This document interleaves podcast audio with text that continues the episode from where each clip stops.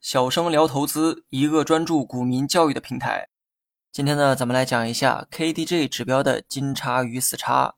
了解了 KDJ 背后的原理，今天呢，就来学一学这个工具该如何使用。KDJ 线条的运动方向，多数情况下是和股价保持一致，也就是股价呈现上涨，KDJ 的线条呢也会上涨。股价呈现下跌，KDJ 的线条呢也会下跌。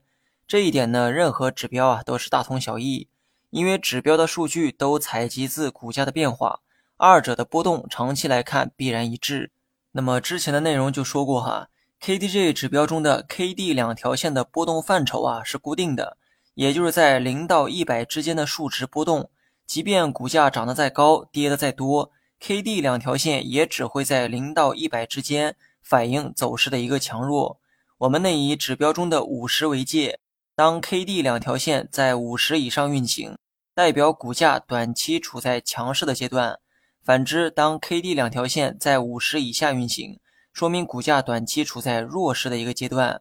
这种方法呢，简单且实用，可以帮助你快速理解目前走势所处的环境。另外，所有指标呢，都会用线条去做统计。而线条的存在必然会用到交叉的原理。所谓的交叉，就是人们常说的金叉和死叉。之前学过的 MACD 啊，就是最典型的一个例子，它也是人们最常用的金叉、死叉指标。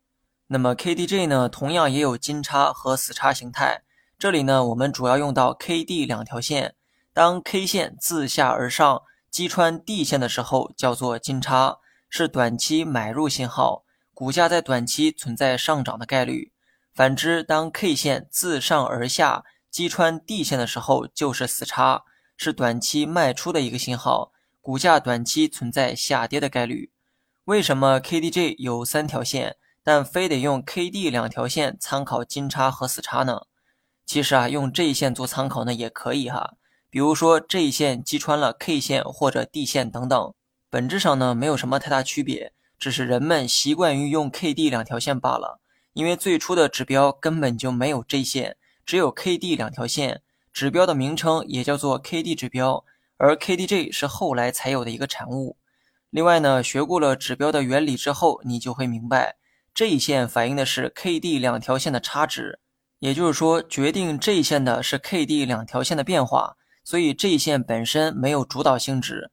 另外呢，在采用 KDJ 金叉死叉的时候，一定不要忘了它是一个短线指标。它不同于 MACD，KDJ 的波动啊非常敏感，也较为超前，这与 MACD 的滞后性形成了鲜明的对比。指标过于敏感的代价也非常明显，那就是金叉死叉交替的非常频繁。金叉刚买两天之后，可能就变成了死叉，而有些时候眼看就要形成金叉。结果就在临门一脚的时刻，K 线掉头向下，跟 D 线说了一句拜拜。类似这种情况呢，时有发生，而这也是 KDJ 指标的缺陷所在。预防这种现象的方法有两种：第一，没有哪一个指标是完美的，参考指标的时候最好配合其他指标去做辅助。那么这一点呢，等到技术分析篇的时候会讲到。第二，由于 KDJ 走势啊较为敏感，所以在参考金叉死叉的时候。尽量去找明显的高位或者是低位。举个例子，如果是金叉，尽量选择在低位出现的金叉；相反，如果是要找死叉，那就选择在高位出现的死叉。KD 两条线一直在零到一百之间的数值波动，尽量避免在五十附近出现的金叉或者死叉，因为在五十附近不断的波动，本就说明了股价走势不强不弱。那么在这种情况下去参考金叉或者死叉。比较容易遇到上文中提到的尴尬局面。